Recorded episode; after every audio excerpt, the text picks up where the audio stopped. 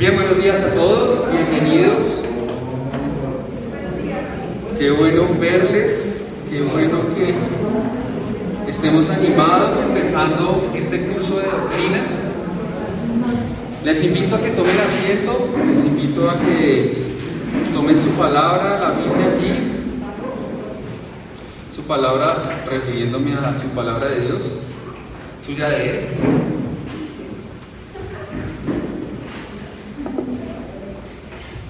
El hermano Andrés está repartiendo los cursos, entonces ténganlos allí, de una vez márquenlos.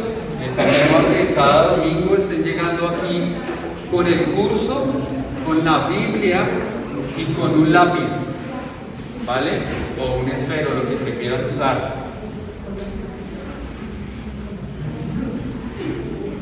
Tenemos pocos minutos, entonces voy a empezar orando y luego dando una pequeña introducción al curso. Dios, bueno, gracias por tu palabra, gracias porque es un privilegio tenerla en las manos, es un privilegio ser consciente de que ella existe, es un privilegio leerla y que el Espíritu actúe en nosotros, enseñándonos, motivándonos, a veces jalando orejas, y, pero siempre con el propósito y el ánimo de revelarnos a Dios. Gracias por la palabra y gracias porque podemos estudiar un poco de ella. Amén. Entonces, como saben, este curso es un curso que se llama Doctrina Bíblica Básica. Es un curso que está basándose en un estudio que encontramos básicamente eh, en internet y que los varones tuvimos la oportunidad de estudiar unos meses atrás y que nos pareció en ese orden de ideas, al, pensar en este curso, nos pareció súper importante poder compartirlo a la congregación.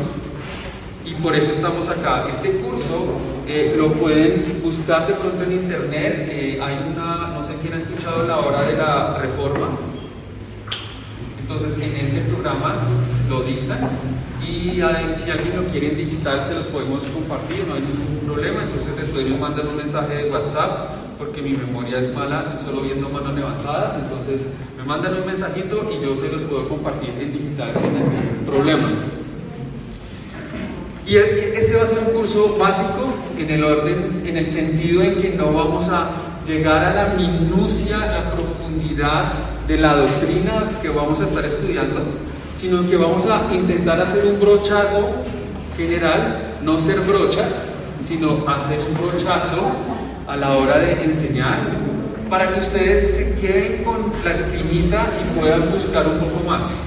Vamos a buscar que sea un curso muy participativo, entonces allí los maestros que vamos a hacer, Guillermo, eh, William, Andrés y yo, eh, tenemos esa tarea, no es bla, bla, bla, bla, sino poder darles a pensar a ustedes y que ustedes tengan un poco la idea de participar corto y conciso porque pues tenemos muy poco tiempo. Como las clases van a ser cortas, no vamos a abarcar temas tan largos. Queremos tocar uno o dos puntos, tres, pero poder hablarlos, masticarlos. Y de allí que vamos a necesitar de parte de ustedes la colaboración en el siguiente sentido.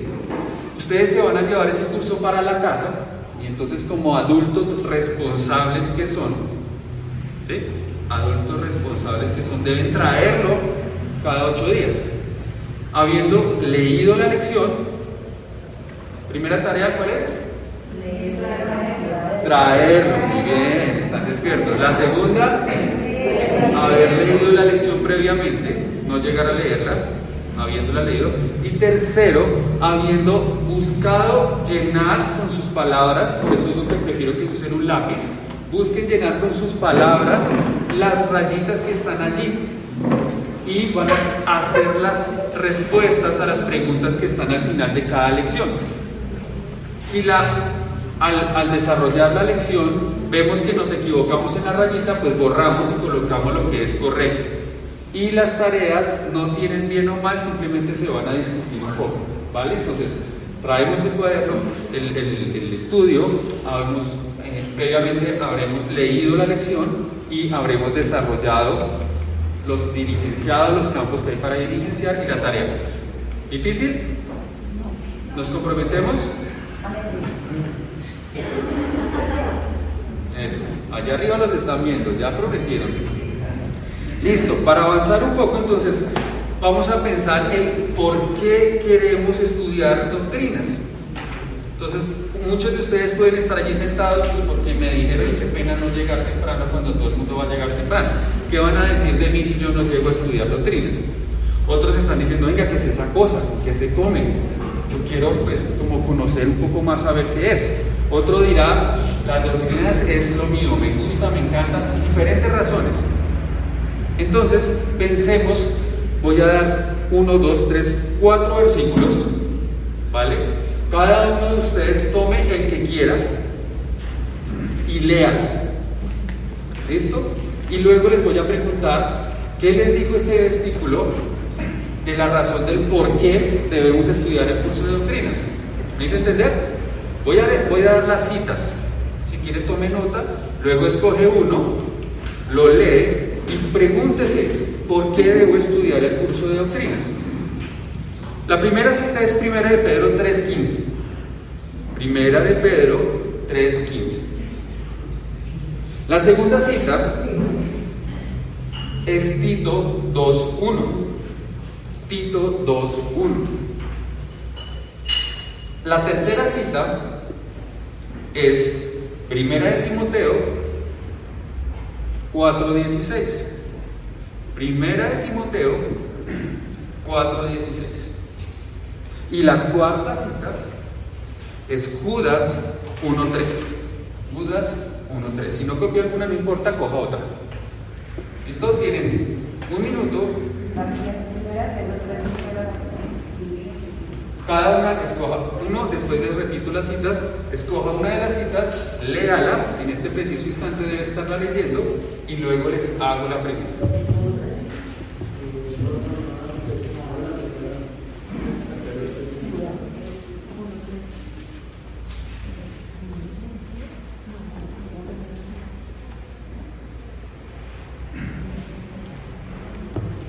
se después me pueden preguntar las citas si quedó alguna duda. Lo importante ahorita es leer y preguntarse para contestar.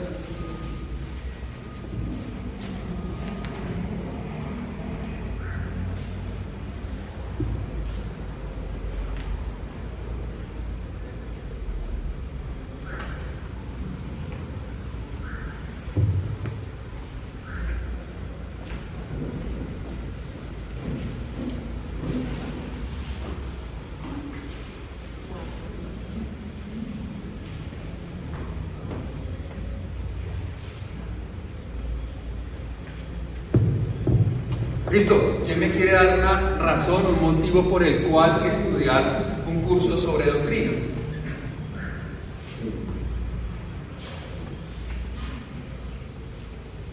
Estar preparados para la defensa. Para estar preparados para defender lo que creemos. Muy bien. Otra razón. Porque es la voluntad de Dios. Porque Dios quiere que lo hagamos. Esa debe estar en todo. ¿Por qué, perdón? Porque provee santificación. Sí, aquí dice, dice, si lo santifican a Dios, el Señor envuelve sus corazones. Tenemos que santificarlo. Ok, muy bien. Gracias. ¿Alguna otra razón? Salvación. Salvación. ¿Provee salvación? ¿Lo complementamos o qué quieres decir con salvación? Cuando dice, ten cuidado de ti mismo y de las doctrinas que existen en pues haciendo eso, te salvarás a ti mismo. Y al Señor. Te salvarás a ti mismo. Si yo ya soy salvo, pues no tengo que salvarme a mí mismo y no puedo salvarme a mí mismo en el sentido de lograr llegar al cielo, ¿no? Pero sí me va a salvar de caer en falsas enseñanzas, me va a salvar de dejarme enredar por este mundo, me va a salvar de dejar de poner los ojos en el Señor. Bien, muy bien. Entonces, varias razones. Una es para estar preparados, ¿vale? Yo no entreno, yo no voy a ser un buen atleta, ¿cierto? ¿Cómo quiero ser el hombre más rápido de este mundo si me la paso sentado al frente del televisor, viendo videos sobre atletismo? No, ¿cierto? No. Tengo que entrenar, entonces tengo que estar preparado por si alguien un día me pregunta, oiga, ¿y usted por qué asiste a una iglesia en donde las mujeres no enseñan? si todos somos iguales? Es que es la que más cerca me queda a la casa. Si me quedara una iglesia pentecostal cerca de la casa, pues asistiría a eso. ¿Usted por qué las mujeres en su iglesia, por qué no usan falda todos los domingos? ¿Usted por qué dice que Jesús es Dios si Él nació de una mujer? ¿Usted por qué habla de Trinidad si en ningún versículo en la Biblia nombran a la Trinidad? ¿Usted por qué habla del infierno si Dios ama a todo el mundo y en ese amor tan inmenso que Dios tiene, Él no va a dejar condenar a nadie? Para preparar defensa. Tito nos dice que habla que debemos estar hablando lo que está de acuerdo a la sana doctrina y esa frase, esas dos palabras juntas están de moda asistes a una iglesia de sana doctrina, obvio, yo asisto a una, sana, a una iglesia de sana doctrina, ah, qué bueno. Y cuéntame, ¿cuándo se reúnen? No, nosotros no nos reunimos porque es que la palabra de Dios en ninguna parte dice que nos reunamos, pero somos una sana doctrina. Ah, ¿qué es la sana doctrina? Hay que estudiar para poder saber si asistimos a una iglesia de sana doctrina o si estamos hablando o compartiendo con alguien de sana doctrina. Ten cuidado de la doctrina, nos dice primera de Timoteo. Hay que cuidar la doctrina. ¿Y cómo la cuido si no la conozco? Si no la he estudiado, si no sé de qué se trata, ¿cómo lo cuido? Y Judas nos dice que debemos luchar ardientemente por la fe. Y la fe es el conjunto de doctrinas. La fe tiene que ver con todo lo que creemos acerca de algo. ¿Cuántas doctrinas hay? Un montón. Muy bien, bien, vamos bien, estamos conectados, hay hartas. Vamos a estudiar en este curso por lo menos 22 doctrinas. ¿Se habían imaginado ese número de doctrinas? Ese montón, 22 por lo menos. Y como estamos diciendo, no profundamente. De cada una podríamos sacar más cosas. Para terminar esta introducción, doctrina quiere decir enseñanza, conjunto de enseñanzas acerca, en este caso para nosotros, de Dios. ¿Vale? Un conjunto de instrucciones dadas por Dios. Tiene que ver con una palabra que es didascalia, que quiere decir función o información, o quiere decir prácticas y conocimiento. Las doctrinas, vuelvo y digo, simplemente son un conjunto de instrucciones o de enseñanzas acerca de lo que es Dios o de lo que quiere Dios. Y eso es lo que vamos a estudiar. ¿Qué dice Dios acerca de? Y entonces vamos a ver qué dice Dios acerca de la Biblia, ¿Qué dice Dios acerca de Él mismo? ¿Qué dice Dios acerca de los hombres? ¿Qué dice Dios acerca de los ángeles?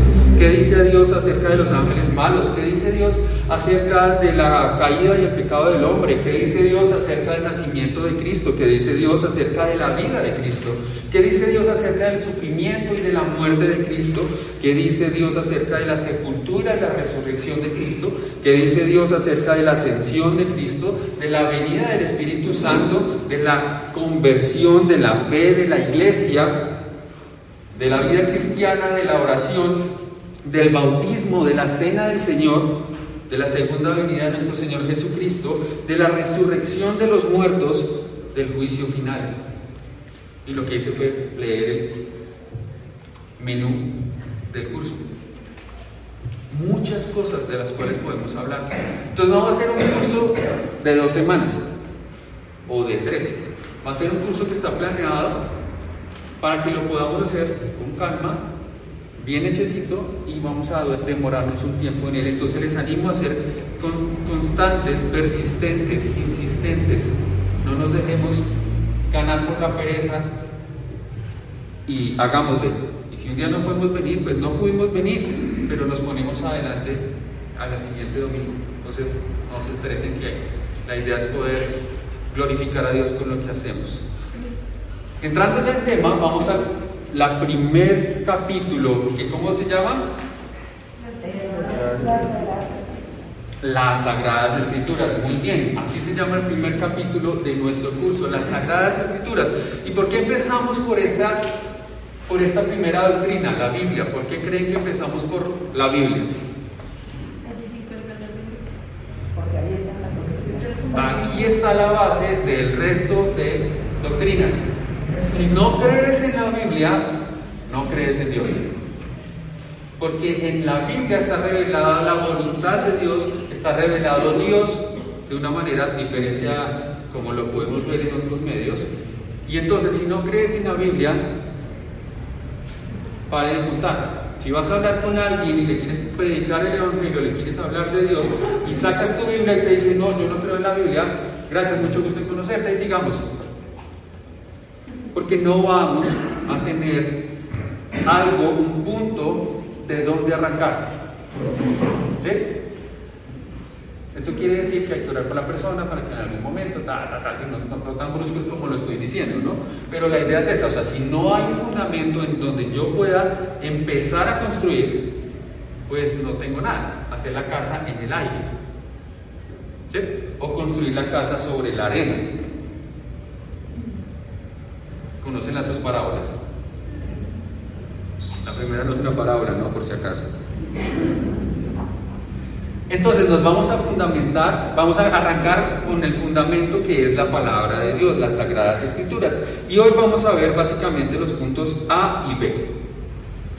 A y B, nada más. La primera parte tiene que ver con las divisiones de la Biblia. ¿Sabían que la Biblia está dividida? ¿En qué está dividida? ¿En cuántas partes? ¿Por qué está dividida? Ah, bueno, se me olvidó hacer una acotación. Estamos en un curso, entonces como es un curso, hombres, mujeres podemos participar tranquilamente, simplemente respondan y ya. Y si me haces muecas, Estelita, yo las veo, pero de pronto el resto no, entonces no te preocupes, contesta. ¿sí? Sí, tranquila. ¿Listo? Contesta. ¿Cuántas- ¿En cuántas partes está dividida la Biblia? Dos. De parte de Dios, Dios ideó esa división. ¿Sí? ¿Me hago entender? Ya les, ya les explico por qué les digo eso. De parte de Dios viene una división que es dividida en dos. ¿Cuáles son esas dos partes? Antiguo Testamento y Nuevo Testamento. ¿Listo? ¿Qué es testamento? Un pacto. Entonces, básicamente está dividida en el antiguo pacto y en el nuevo pacto. ¿Listo? Esa es la división que Dios planeó y que Dios permitió que se ejecutara a través del tiempo. Pero a su vez, hay otra divis- otras divisiones que ya son más idea del hombre para poder, esto tan grande que es todo un testamento, entrar a entenderlo. Esas divisiones no son perfectas, pero nos ayudan mucho. ¿Cuáles son esas divisiones? Entonces hay libros proféticos, libros poéticos, libros históricos, ¿vale? Que son las divisiones de cada uno de los dos, de los dos- testamentos. Ahora, hay libros en cada uno de los dos testamentos. Esos libros también los ideó Dios. Entonces, puso a alguien a escribir Génesis, Éxodo, Levítico, Números, Deuteronomio, Josué, Jueces, Ruth, ¿vale? A cada uno de los libros Dios designó a alguien para que lo escribiera.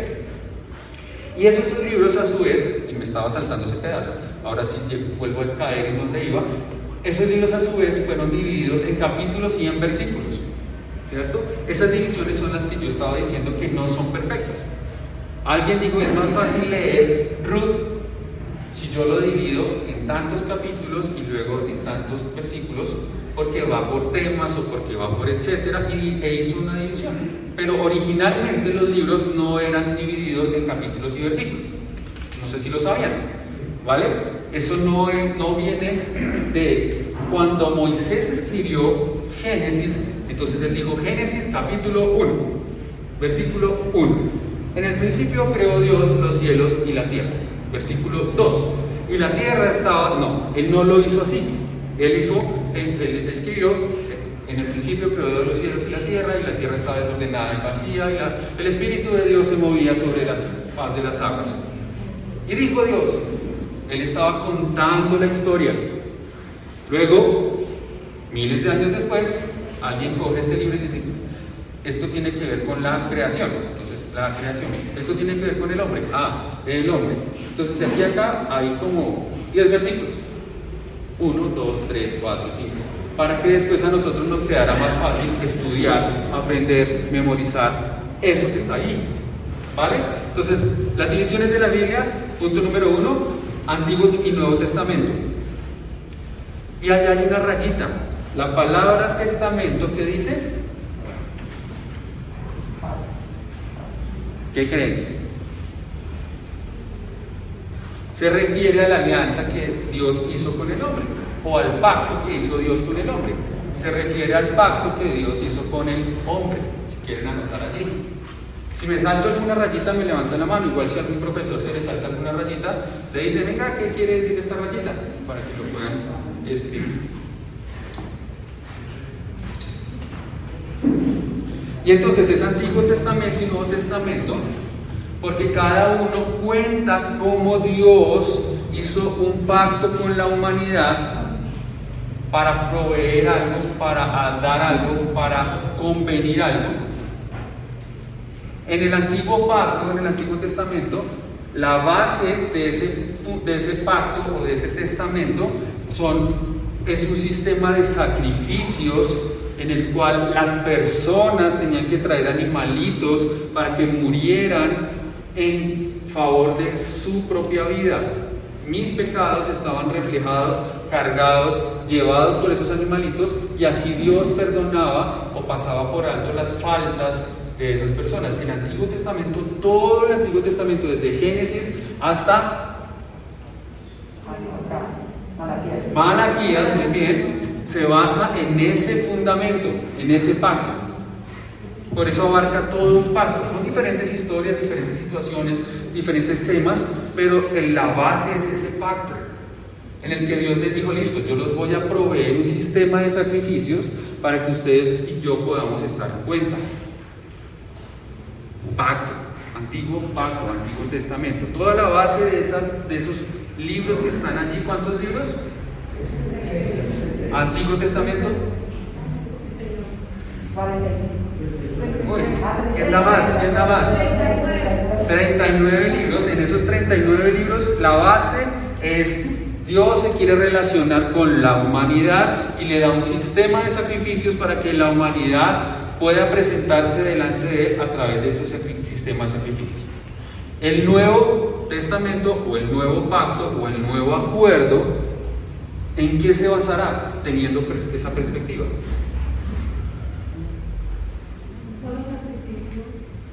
Ajá, Dios reemplaza todo ese sistema de sacrificios por el único y verdadero sacrificio que hay. Entonces, los primeros libros nos, nos, nos introducen a la historia del sacrificio perfecto, nos cuentan la historia y de ahí en adelante todo se fundamenta hasta Apocalipsis en el sacrificio único y verdadero que reemplazó todos esos sacrificios del Antiguo Testamento por el único que es el sacrificio de nuestro Señor Jesucristo en la cruz, para que todo aquel que en él cree no se pierda, mas tenga vida eterna. Nuevo Testamento, nuevo pacto. La iglesia entonces, pensando un poco a futuro, ya pensemos en doctrinas hacia adelante, en dónde debería fundamentar sus creencias, de dónde deberían sacar sus prácticas, sus comportamientos, sus metas, su manera de vivir, de comportarse, de actuar, del Antiguo Testamento o del Nuevo Testamento. Y entonces ya empieza uno a ver cositas ahí, ¿no? Cositas raras. Porque en, dónde estaba... Quiero dar un ejemplo que no duela tanto. ¿En dónde estaba fundamentado que los hombres no podían trabajar ni actuar un sábado? Antiguo Testamento. Entonces está permitido que trabajemos y actuemos y hagamos actividades un sábado hoy en día para la iglesia. Posiblemente porque ya estamos hablando del Nuevo Testamento y en el Nuevo Testamento no se dice nada de guardar los sábados. ¿En dónde la iglesia cuánto debe darle al Señor cada domingo? ¿Un diezmo o una ofrenda? ¿Por qué? En el Antiguo Testamento nos hablaban de los diezmos, también de las ofrendas, pero la base era el diezmo. En el Nuevo Testamento es donde está fundamentada la iglesia, la iglesia no aparece para nada en el Antiguo Testamento, no está nombrada en el Antiguo Testamento, la iglesia ofrenda, que debería ser más generoso que un 10%. ¿Ven? Cositas que empieza uno a ver, que empieza uno a entender por qué lo que cree, lo crees, la Biblia lo dice. ¿En dónde estamos parados? Los 66 libros que tiene la Biblia, cada uno lleva la marca o las características propias de la persona que lo escribió y lleva su propia personalidad. Dios respetó la personalidad de la persona que escribió, del autor del libro, y por eso vemos cursos como, eh, perdón, cartas bruscas, bravas de Pablo regañando a las iglesias de Gálatas, regañando a la iglesia de, Corintios, o muy amorosas como la iglesia de eh, Colosenses o de Filipenses. Porque él respetó a las personas que estos, estos libros. Entonces vemos dos cositas interesantes en este primer punto. Está dividido entre Antiguo y Nuevo Testamento y está dividido en 66 libros y cada actor, actor que participó en la escritura fue respetado, tiene su propia personalidad respetada por Dios. La unidad, sin embargo, dice este curso, y lo vemos, es evidente. Desde Génesis nos están apuntando al Salvador. ¿Alguien sabe Génesis 3.15?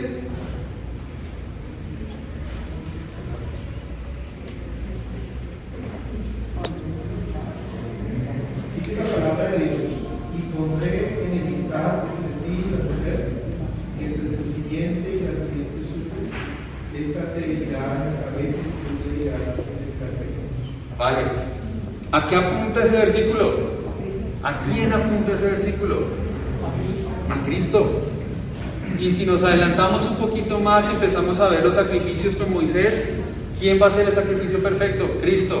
Y si nos adelantamos un poquito más y vemos a David como el primer rey, el segundo rey de Israel, pero el primer rey conforme al corazón de Dios, ¿a quién vemos en David? a Cristo el Rey. Y si nos adelantamos un poquito más y vemos las profecías de Daniel, viendo que iba a haber una roca grande, no cortada con mano, que iba a establecer su reino, ¿de quién hablan?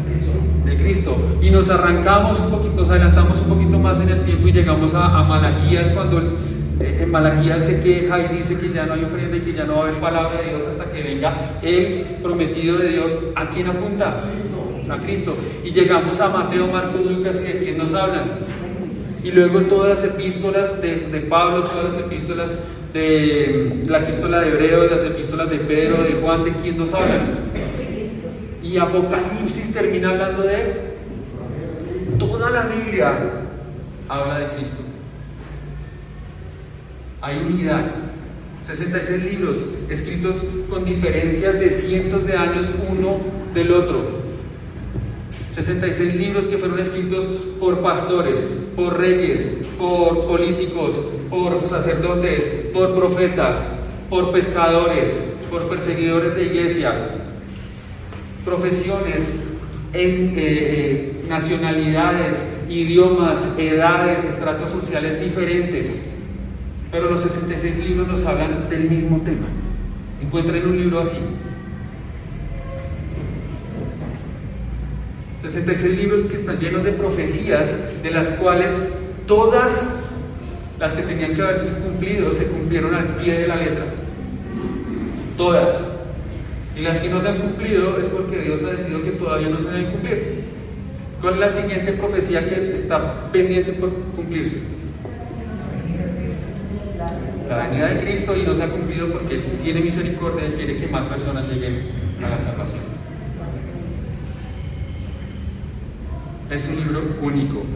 En la rayita del número 2 de 66 dice que los libros nos hablan del plan redentor de Dios. El plan redentor de Dios. Cristo es el tema principal de la Biblia. Entonces, toda nuestra fe, toda nuestra doctrina, todas nuestras enseñanzas deben basarse en la Biblia. Si hay algo que tú crees que no está basado en la Biblia, es mejor que lo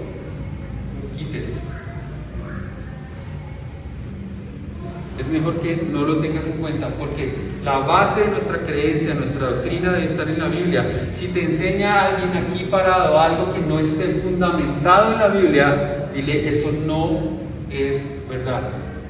Eso no está en la palabra. Eso no es cierto.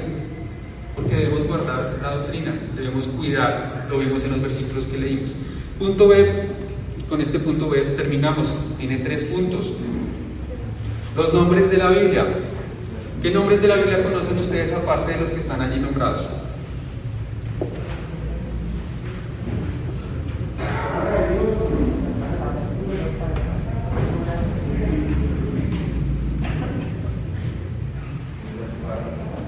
La espada. Más la que, que no estén allí, no sean tramposos. Que no estén allí. Agua viva. Que Está apagado, perdón. Ah, menos mal no me. Que no estén allí. Leche, Martillo. miel, espada, testimonio. Ese es lámpara, pan de vida. ¿Vale? Hay muchas. Aquí solamente tres. La primera, Biblia, que básicamente es libros. Nos reunieron los 66 libros y ahora ¿cómo le ponemos? Pues libros. Y así se quedó, libros. Sino que en el idioma original es Biblia, Biblios. Así se quedó. Entonces pásenme los libros. Pegaban con la Biblia. Biblia. Y ah, en la rayita coloquemos allí, es una, la Biblia es una colección de varios libros. ¿Vale? Varios libros. El segundo nombre que está allí lo está basado en 2 Timoteo 3:15. Creo que por ahí lo hemos leído. Pero anótenlo, escríbanlo, tenganlo por aquí presente. 2 Timoteo 3:15 dice, y que desde la niñez le está hablando Pablo a un señor que se llamaba Timoteo y le dice que desde la niñez ha sabido las sagradas escrituras. Sagradas escrituras. Entonces, este nombre se lo da la Biblia a él mismo, a ella misma. ¿Cómo, se ¿Cómo dice la Biblia que se llama? Mucho gusto, yo me llamo Sagradas Escrituras. Así dice la Biblia. Yo soy Sagradas Escrituras. ¿Y qué quiere decir esto? Nos deja ver el carácter de la Biblia. En la rayita va Sagradas Escrituras. Nos deja ver el carácter de quien escribe la Biblia, de lo que hay allí contenido, de lo que está allí mencionado. Es sagrado, santo, apartado, dedicado. De allí que es la base de la creencia que tenemos, es la base de lo que profesamos, predicamos, de lo que hablamos, porque proviene de Dios mismo, es emanado, inspirado por Dios. Lo que está allí es palabra de Dios. Por eso les digo que si no está en la Biblia, si no se fundamenta en la Biblia, no debemos aceptarlo como una doctrina. No se debe recibir como una doctrina. Si está en la palabra de Dios, viene de Dios, es sagrada escritura, y entonces se acepta de acuerdo a su voluntad. Entonces todo lo que enseñemos aquí, yo y los demás que enseñemos, todo lo que ustedes escuchen en la radio, vean en internet, deben siempre compararlo con la Sagrada Escritura. Porque si no, no lo pueden tomar como algo cierto. Decíamos hace un rato que si yo quiero compartir el Evangelio a alguien y ese alguien me dice yo no quiero la escritura, yo no la creo, no la recibo, pues no tenemos nada más de qué hablar. porque en la palabra está, debe estar fundamentado lo que yo creo. Si ustedes escuchan un, un mensaje, un sermón, en donde leen un versículo y los otros 50 minutos hablan de experiencias propias, de ilusiones, superaciones, anhelos, deseos, pero no hubo palabra, están basando ese mensaje en, en todo menos en las Sagradas Escrituras. Tenemos que ser bien críticos con los que están aquí predicando. No les rebajen media. Fernando. Ah, sí. A mí tampoco, a nadie. Si se para aquí y no habla de la palabra de Dios, apague y vamos. Porque la Sagrada Escritura es la base de lo que creemos. Tercer nombre, para terminar, Primera de Pedro 1.23, dos varones que me ayuden a leer, Primera de Pedro 1.23 y Hebreos 4.12. Hermanos, los 30 minutos están bien retadores. Hermano William, hermano Guillermo y hermano Andrés. Están bien retadores esos 30 minutos. Primera de Pedro 1.23 dice, pues ha nacido de nuevo, pero no una vida que pronto se acabará. Su nueva vida durará. Primera de Pedro 1.23, hermano. Entonces, espérenme para que no me enredo. Denme un segundito, denme un y, y, y agarré ritmo. Qué pena con usted haberlo interrumpido. Ha nacido de nuevo, pero no a una vida que pronto se acabará. Ujú. Su nueva vida durará para siempre, porque proviene de la eterna y vigente palabra de Dios. Perfecto, muchas gracias. Dice lo mismo en otras palabras. Palabra de Dios, ese es el otro nombre que tenemos para la Biblia, que también está en la Biblia. ¿Y qué dice Hebreos? Hebreos 4:12. Porque la palabra de Dios es viva y eficaz y más cortante que toda espada de dos filos, penetra a partir del alma y el espíritu, las coyunturas y los tuétanos, y discierne los pensamientos y las intenciones del corazón. Muchas gracias, hermano. Entonces, Sagradas Escrituras nos hacen énfasis en el carácter de la Biblia, en lo sagrado, en lo santo, en lo separado, en lo apartado, en lo único. Sagrada Escritura hace ese énfasis, mientras que Palabra de Dios hace énfasis en de dónde proviene la Biblia. ¿De dónde proviene? De Dios, es palabra de Dios.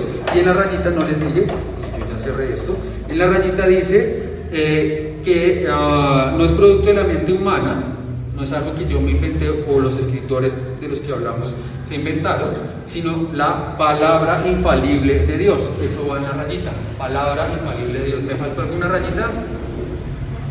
¿Al día? Listo, con eso terminamos la introducción y la primera parte del capítulo 1 de nuestro curso de doctrinas, mis hermanos. Entonces les animo, yo no leí cada cosita y los hermanos que van a estar aquí en el curso no van a leer cada renglón y cada párrafo, la idea es que podamos conversarlo. Cada uno habrá leído su lección y traerá el tema fresquito en la cabeza y habrá hecho las eh, preguntas que vienen. Entonces nos vemos en ocho días a las ocho y media de la mañana hasta las nueve y les animo entonces, si no tienen el curso porque no alcanzaron, contactan a Andrés para que podamos enviárselo, eh, los, entregarles nuevos cursos. Si lo necesitan eh, digital, me lo piden a mí por interno en el WhatsApp y se los podemos entregar. Mis hermanos, bendiciones y quedamos en dos minuticos, empezamos ya, el director empieza con la, el curso. Mira, para tomar un cafecito, Hay, hay. Tres o cuatro minutos. a